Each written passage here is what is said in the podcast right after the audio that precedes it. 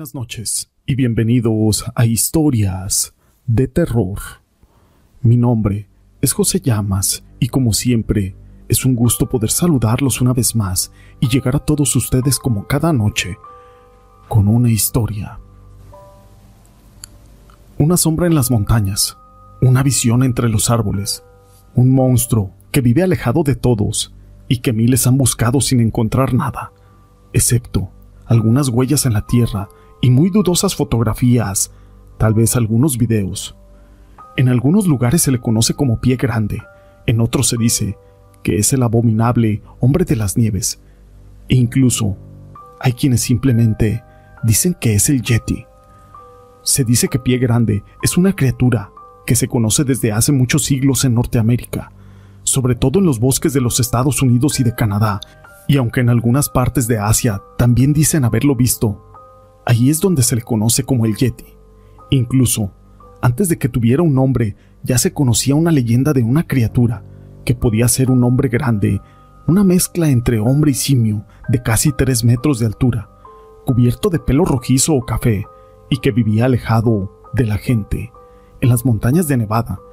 También se dice que tenía el pelaje blanco y que le permitía esconderse a simple vista en la nieve. Aunque algunos hablan de un monstruo que es muy peligroso, la leyenda dice que es una criatura tímida y que simplemente quiere vivir en paz y alejado de todos. Pie Grande es parte de los críptidos del mundo. Son seres que muchos dicen haber visto, pero nadie ha podido demostrar su existencia. Incluso hay libros, historias. Pero todo esto no es relevante sin una historia. Te presento El Caminante Oscuro. Cuando yo era niño, mi madre y yo vivíamos con mi abuelo y teníamos una granja en una de las zonas rurales de Pensilvania, en Estados Unidos. Mi abuelo era un trabajador manual, quien también tenía un pequeño taller de herrería en su viejo granero. Mi abuela había muerto antes de que yo naciera. Nunca la conocí. Y mi padre también había fallecido mientras servía en el extranjero con el ejército de los Estados Unidos a partir del verano de 1946, nosotros empezamos a notar extraños aullidos procedentes del bosque que rodeaba la propiedad.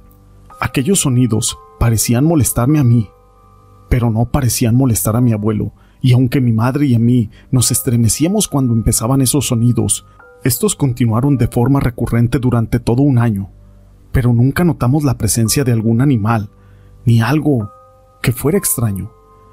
Mi abuelo y yo Cazábamos ciervos, ardillas y cualquier animal que anduviera en el bosque. Esto lo hacíamos durante los meses más fríos, pero nunca vimos signos de actividad de algún animal inusual. Una tarde de primavera, en el año de 1947, yo estaba ayudando a mi abuelo en su tienda, cuando noté que algo se movía en la orilla de aquel bosque, cercano a la zona donde mi abuelo tenía unos cuantos autos hechos chatarra. Estaba a unos 200 pies de nuestra ubicación, pero noté claramente que alguien o algo se estaba moviendo allá. En ese momento le dije a mi abuelo que mirara. Él se acercó a la puerta y mientras miraba, hacia afuera encendió su pipa, pero no dijo nada. Después de un minuto o dos, se dio la vuelta y volvió a su trabajo. Entonces vi que aquella cosa se estaba adentrando en el bosque y desaparecía. No podía juzgar su tamaño, pero me recordaba la foto que alguna vez había visto en una revista de un gran simio, que se decía que habitaba las selvas asiáticas. Esa misma noche le conté a mi madre todo lo que yo había visto, y ella se quedó sorprendida, porque sabía que no le estaba mintiendo y que aquellos aullidos se habían hecho más cercanos en aquellos días. Últimamente también le conté la reacción de mi abuelo cuando yo le señalaba esa criatura. Inmediatamente se levantó y se dirigió a la sala de estar para preguntarle a mi abuelo que qué había sido eso. Él empezó a sacudir su cabeza lentamente y le dijo que esperaba que no lo viéramos, porque esto le preocupaba que nos asustáramos y que lo dejáramos.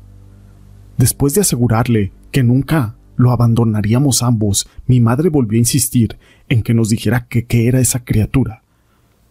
Él apartó la mirada, respiró profundamente y dijo, Es un caminante oscuro.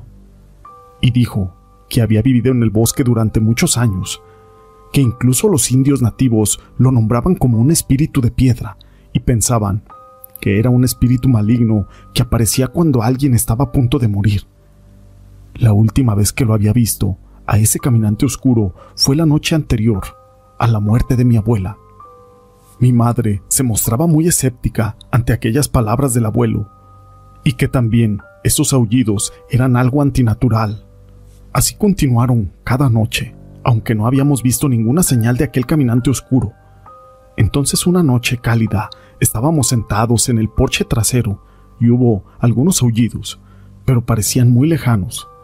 Estábamos escuchando la radio cuando de repente mi abuelo se levantó y miró hacia el granero se volteó hacia mí y me dijo, Ve a buscar mi pistola y la munición. Date prisa. Corrí a la sala de estar y recogí aquel revólver calibre 45 y un puñado de balas del viejo baúl. Se lo entregué y vi cómo cargaba el arma. Y luego cogió un hacha y se la colocó en el cinto del pantalón. Ahora, ambos entren a la casa ya estábamos en la cocina mirando a través de la puerta y vimos que mi abuelo comenzó a caminar lentamente hacia el granero. Le vimos dar vuelta y perderse de vista en la oscuridad. Decidí recoger mi escopeta y tenerla cerca, pero después de un minuto más o menos, escuchamos tres disparos y un grito espeluznante. Ese grito venía del bosque cercano, de aquel granero. Nosotros nos quedamos helados y nos preguntamos si deberíamos de ir a buscar a mi abuelo. Unos segundos después, escuchamos gritar a mi abuelo. Quédense en la casa hasta que yo regrese. Escuché la camioneta que se ponía en marcha. Miré por la ventana del almacén y vi que mi abuelo conducía hasta la parte trasera del granero. Se estacionó y unos minutos después vi que puso marcha atrás y que condujo por el lado de la casa hacia la carretera. Pude ver que había algo en la parte trasera que estaba cubierto con una lona. Se estaba haciendo tarde, así que mi madre me dijo que fuéramos a la cama. A la mañana siguiente bajé y me senté al lado de mi abuelo, que estaba leyendo el periódico y bebiendo una taza de café. Mi madre estaba sentada en el otro extremo de la mesa, estaba mirando a mi abuelo.